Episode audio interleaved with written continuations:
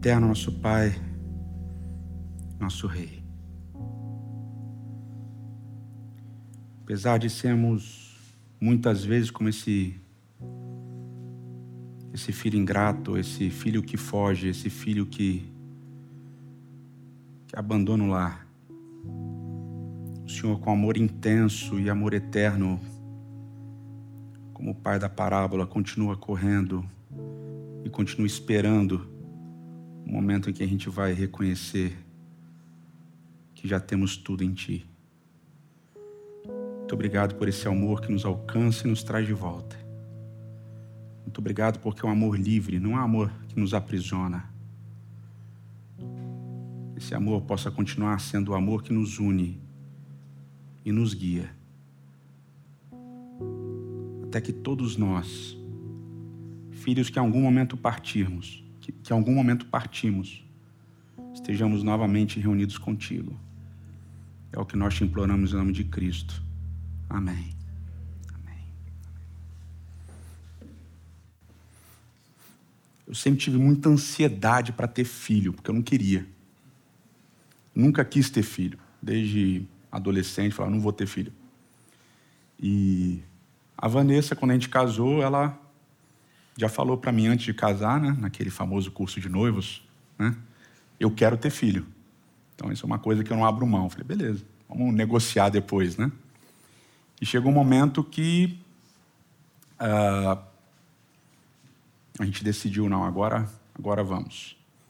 E criança é um, é, um, é um negócio muito estranho, né? Quando seu filho nasce, fica meio embasbacado e tudo.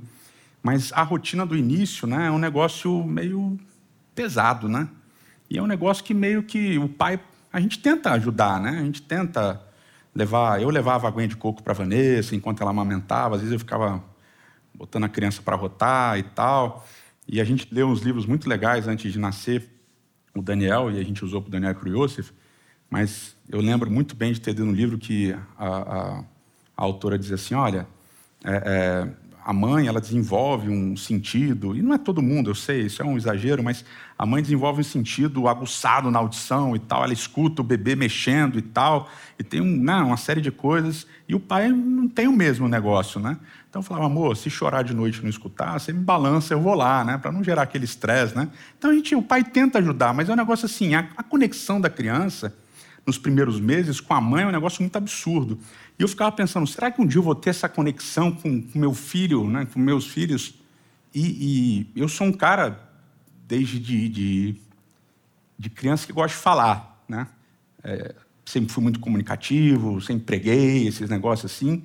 E eu ficava, né, cara, como é que vai ser esse esquema né, com, com, com os filhos? E é interessante como as coisas mudam quando rola fala. Quando a criança começa a falar, parece que de uma maneira quase que miraculosa o pai passa a ser importante no negócio, né? O pai é legal, tudo, mas é, é um negócio que parece que com a linguagem vem a descoberta de um novo relacionamento com, com o bebê. E o Daniel ele demorou um pouco para falar, o Yosef, porque já tinha o Daniel, falou mais rápido, mas é impressionante como é um outro relacionamento quando tem fala. É um outro relacionamento expressa emoções e você vai crescendo e a pessoa vai né, desenvolvendo essa comunicação e aprendendo a se comunicar também. Eles vão aprendendo a nomear os sentimentos, nomear as coisas. E é uma parada assim que, para mim, é um dos aprendizados mais é, profundos. Né? Você entender o que o outro está falando através das palavras e das não palavras que ele está dizendo quando ele fala. Né? E, e, e, parece que a família, que é esse núcleo mais, mais, mais próximo, vai criando esses laços de comunicação em que as palavras elas têm um peso quando elas são ditas ou pelo filho, ou pelo pai, ou pela mãe, né? São as mesmas palavras muitas vezes, mas elas têm um peso diferente, elas têm um, elas carregam quando a mãe diz uma coisa, um não, por exemplo, né? A mãe diz não, a criança entende de um jeito. O pai diz não, a criança entende de outro jeito.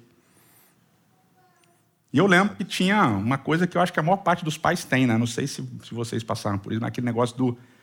Vou contar até três. Dependendo de quem fala, vou contar até três, pode ser dez, pode ser vinte, que ninguém obedece. Não é verdade? Agora, dependendo de quem for, no dois já está resolvida a situação. Então as palavras elas carregam esse peso, essa, essa dinâmica, e parece que essa fala, essa troca, essa comunicação, ela vai se aperfeiçoando. Isso é uma das coisas legais da Bíblia, que Deus sempre fala. A gente está fazendo uma série, né? O silêncio de Deus. Deus sempre fala. Deus sempre fala. E você precisa entender que Deus sempre fala. E é bizarramente esmagadora a maioria das falas de Deus. Os teólogos, não fui eu, obviamente, foram contar falas diretas de Deus, coisas assim, né, com expressões tipo assim diz o Senhor e disse Deus e assim por diante. E chegaram a 1880 em alguma coisa, de vezes que aparece uma fala direta de Deus. E eles contaram quantas vezes aparece alguma referência ao silêncio de Deus. 29. Juntando tudo, eles também fizeram essa conta, que eu não saberia fazer, dá mais ou menos mais de 98% de vezes Deus fala. E menos de 2% Deus fica em silêncio. Então, a fala de Deus, essa comunicação em que Deus se pronuncia, em que Deus articula as palavras, é a esmagadora maioria das vezes. Esmagadora. Mais de 98% das vezes. E eu estou. Obviamente, essa conta foi feita juntando Antigo e Novo Testamento. E isso que ele não leva em conta, talvez uma das coisas mais importantes. Esses teólogos não levaram em conta uma das coisas mais importantes, que é Hebreus capítulo 1, verso 1 e 2. No passado, Deus falou de muitas maneiras através dos profetas, aos nossos pais através dos profetas. Mas nos últimos dias ele nos falou através de Jesus Cristo. Se for contar Jesus como Deus falando, aí a percentual de fala de Deus vai para 99,9% e o silêncio de Deus para menos de 0,1%. Então é um negócio assim absurdo. Ou seja, para falar do silêncio de Deus, a gente precisa falar das falas de Deus. Deus fala. Deus se comunica. A expressão assim diz o Senhor aparece mais de 460 vezes só no Antigo Testamento. É muito. Se juntar e disse Deus e tal, aí extrapola. Então, essa ideia de que Deus fala é a ideia mais presente no Antigo Testamento e no Novo Testamento. Deus se comunica. E como um processo familiar, a gente vai aprendendo como funciona essa comunicação de Deus. Só que a gente cresce no ambiente religioso, não sei se vocês já perceberam isso. E a gente vai criando a percepção na nossa cabeça de que Deus fala com alguns e não fala com outros. Deus fala com quem ora mais. Deus fala com o pastor.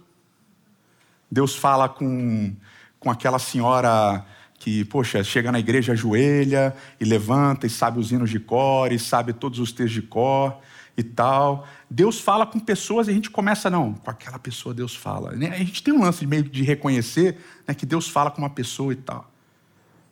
E às vezes, no trabalho pastoral, chegam umas pessoas e falam, não, Deus me revelou. E você olha assim, para você, Deus revelou? É... é a nossa tendência natural. Eu falei assim, cara, vamos pegar Gênesis né, e vamos ver como é que começa essa, essa, essa fala de Deus. Né? Então Deus começa falando com o primeiro casal, Deus fala com Adão, Deus fala com Eva. Ele fala com Adão antes do pecado. Depois do pecado, ele fala com Adão, ele fala com Eva. Aí Deus fala com Caim, mas não fala com Abel. Caim mata o irmão. Deus fala com ele. Depois do pecado, né, depois das punições do pecado, a primeira pessoa com quem Deus fala é um assassino, que não se arrepende. Diga-se de passagem, Gênesis 4. Deus fala com um cara que não se arrepende do pecado. Aí Deus fala com Noé antes do dilúvio, Deus fala com Noé depois do dilúvio, Deus fala com a família de Noé, Deus fala com os animais, Deus faz aliança com todo mundo. Deus vai se comunicando, Deus se comunica com Abraão, Deus chama Abraão. A gente olha assim para essas figuras e, ah, legal, Deus fala com Agar. Uma, uma estrangeira, uma egípcia, expulsa de casa, e Deus vai lá e fala com ela. E Deus ainda não tinha nem falado com Sara quando ele fala com Agar. Aí Deus né, vai falando com os patriarcas, se comunicando, comunica com gente boa, comunica com gente ruim, fala com gente pecadora, fala com gente que a gente acha que é herói. E aí, quando a gente vai para as comunicações indiretas, ou seja, os sonhos, aí Deus fala com Abimeleque. É o primeiro sonho que Deus dá é para um rei pagão. Se revela para o rei pagão. Depois Deus se comunica com José através de sonhos, indiretamente. Deus se comunica com copeiro, com padeiro, com faraó. Gente importante, gente simples.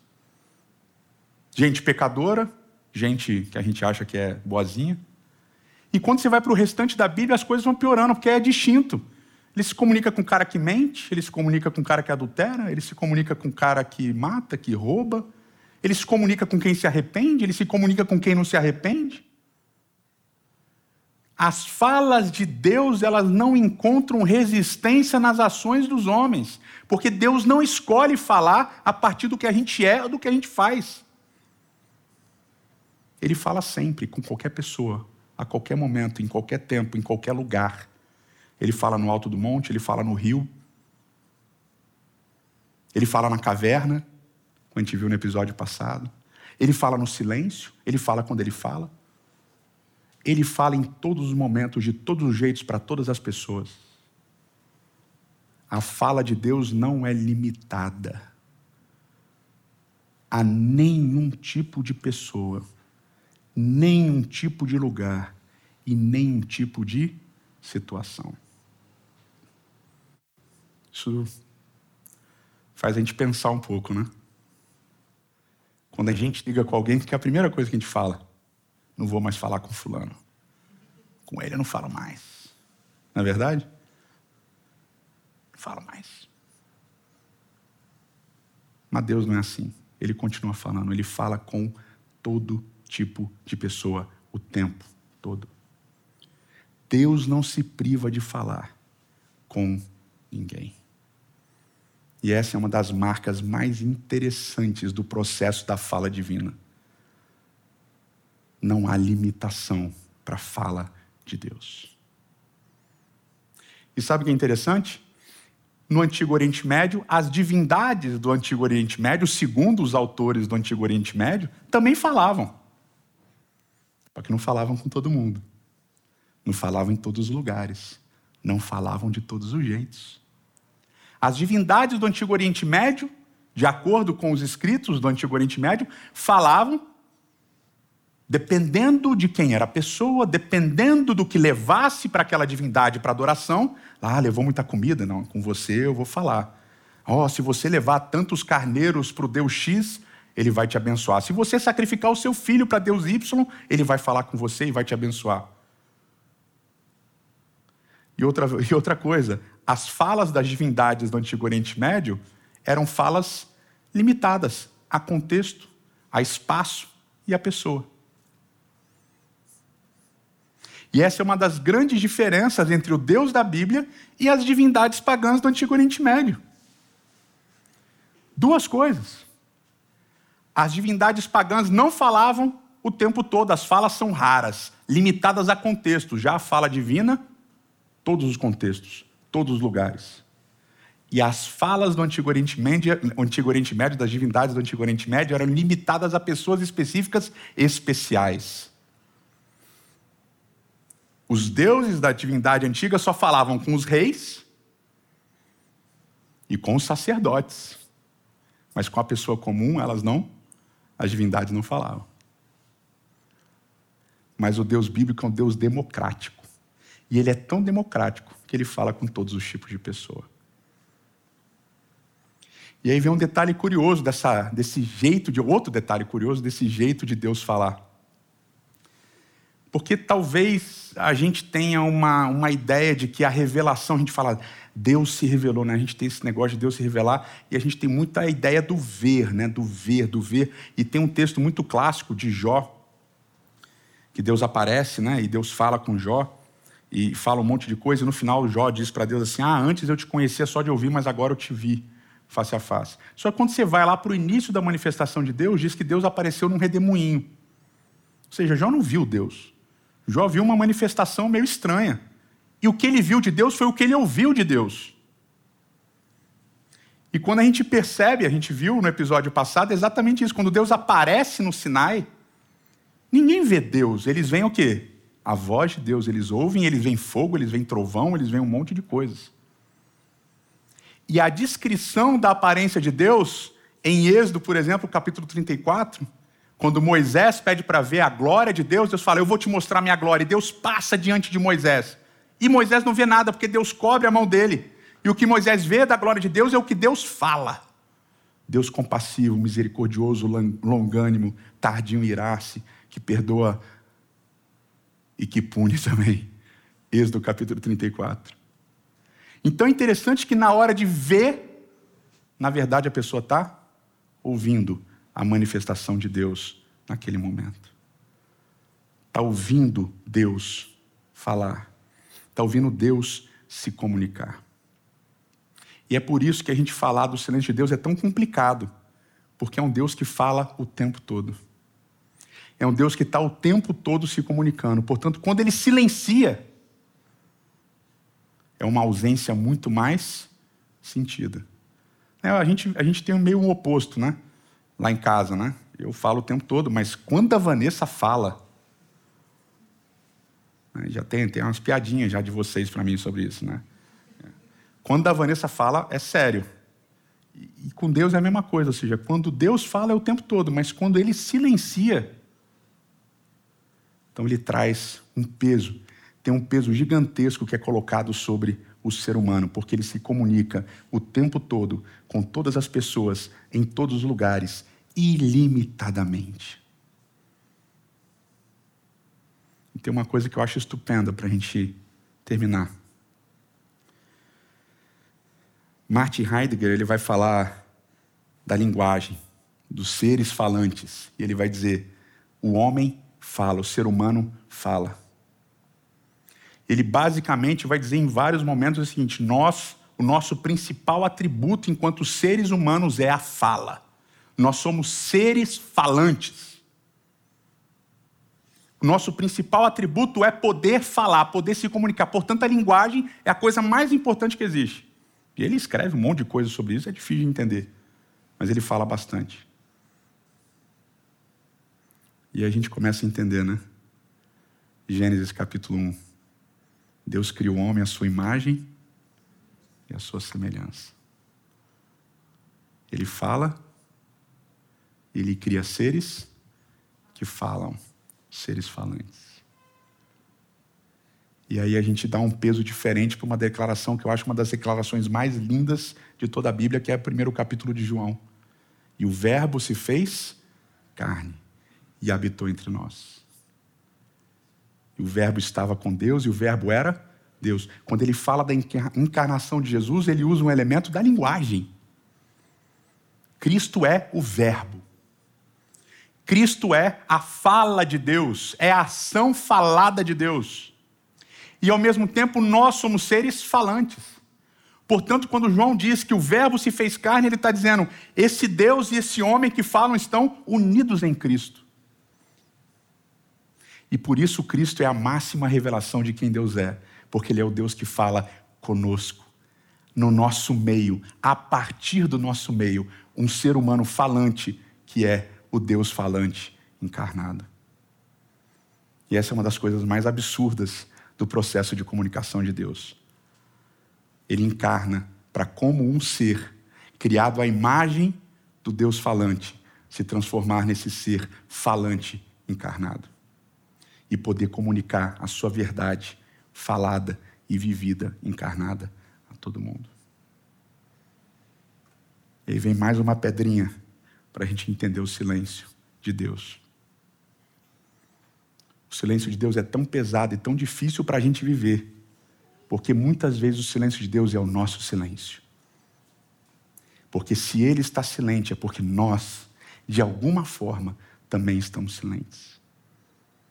Porque se de alguma maneira Ele está ausente, a fala dele está ausente, os barulhos dele estão ausentes, é porque nós, de alguma maneira, também estamos nos silenciando. E no que, que a gente está silenciando? Qual é o processo que nos leva a um silêncio? Qual é esse processo que aconteceu com a gente e com Deus que nos leva a um estremecimento do relacionamento da fala? O que aconteceu? E esse é um dos maiores pesos do silêncio. O silêncio dele, infelizmente, muitas vezes, é o reflexo do nosso silêncio. Eterno nosso Pai e eterno nosso Rei. Senhor, muitas vezes é, é complicado viver uma situação em que a gente espera uma resposta, que a gente espera uma fala, que a gente espera uma manifestação e a gente não escuta. A gente não ouve. Só resta silêncio.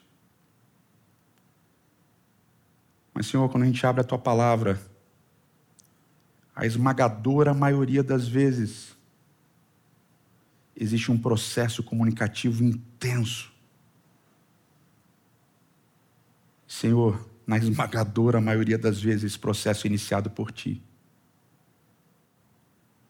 Não somente no Teu silêncio, mas no nosso silêncio em relação a Ti.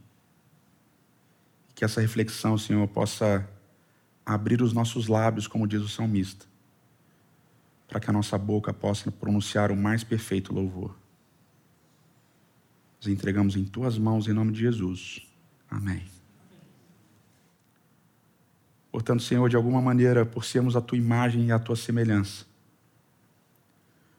por sermos seres falantes criados à imagem de um ser que fala e se comunica. Talvez, Senhor, o nosso o teu silêncio seja o nosso silêncio. Por isso hoje, Senhor, ao refletir sobre isso, possamos pensar.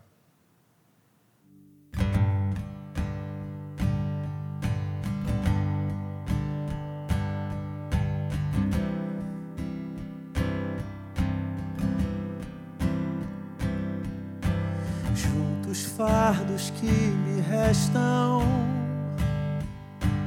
todas as derrotas no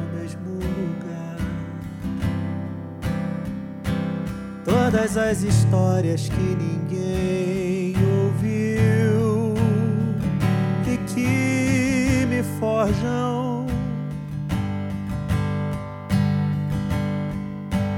das verdades que me assombram. Tudo se resume a um poema mais. Todas as memórias são do tempo em que eu te ouvia. Tenho andado tão cansado, deixa eu te falar. O teu silêncio rouba minha paz. Lamento tanto se a tua ausência é o que restou em seu lugar.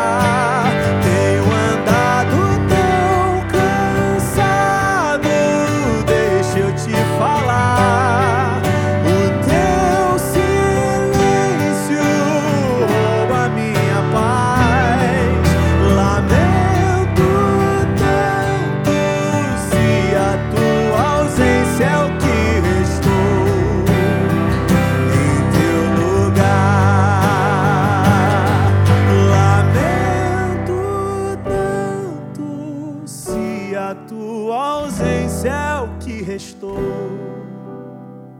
em seu lugar.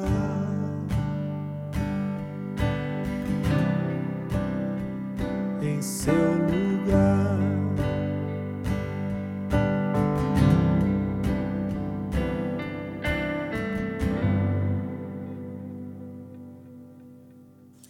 Que o Senhor te abençoe e te guarde, que o Senhor faça brilhar o seu rosto sobre ti e tenha misericórdia de ti, que o Senhor sobre ti levante seu rosto e te dê a paz.